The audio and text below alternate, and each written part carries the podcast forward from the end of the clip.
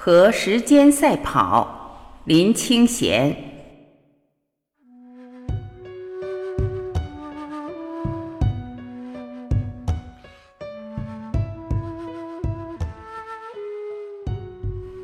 读小学的时候，我的外祖母去世了。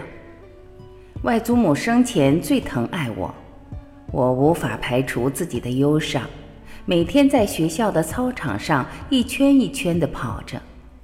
好的累倒在地上，扑在草坪上痛哭。那哀痛的日子持续了很久，爸爸妈妈也不知道如何安慰我。我知道，与其欺骗我说外祖母睡着了，还不如对我说实话：外祖母永远不会回来了。什么是永远不会回来了呢？我问。所有时间里的事物都永远不会回来了。你的昨天过去了，它就永远变成昨天，你再也不能回到昨天了。爸爸以前和你一样小，现在再也不能回到你这么小的童年了。有一天你会长大，你也会像外祖母一样老。有一天。你度过了你的所有时间，也会像外祖母永远不能回来了。爸爸说：“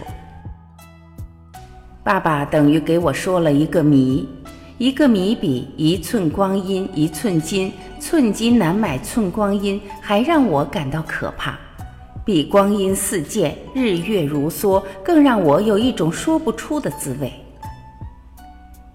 以后我每天放学回家。”在庭院时，看着太阳一寸一寸地沉进了山头，就知道一天真的过完了。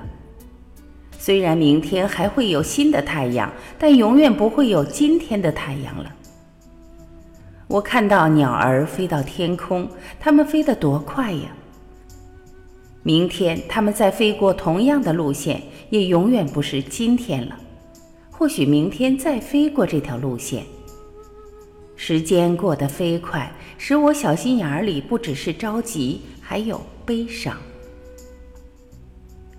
有一天，我放学回家，看到太阳快落山了，就下决心说：“我要比太阳更快回家。”我狂奔回去，站在庭院里喘气的时候，看到太阳还露着半边脸，我高兴地跳起来。那一天，我跑赢了太阳。以后我常做这样的游戏，有时和太阳赛跑，有时和西北风比赛，有时一个暑假的作业我十天就做完了。那时我三年级，常把哥哥五年级的作业拿来做。后来的二十年里，我因此受益不浅。虽然我知道人永远跑不过时间，但是可以比原来快跑几步。那几步虽然很小很小，但作用却很大很大。如果将来我有什么要教给我的孩子，我会告诉他：假若你一直和时间赛跑，你就可以成功。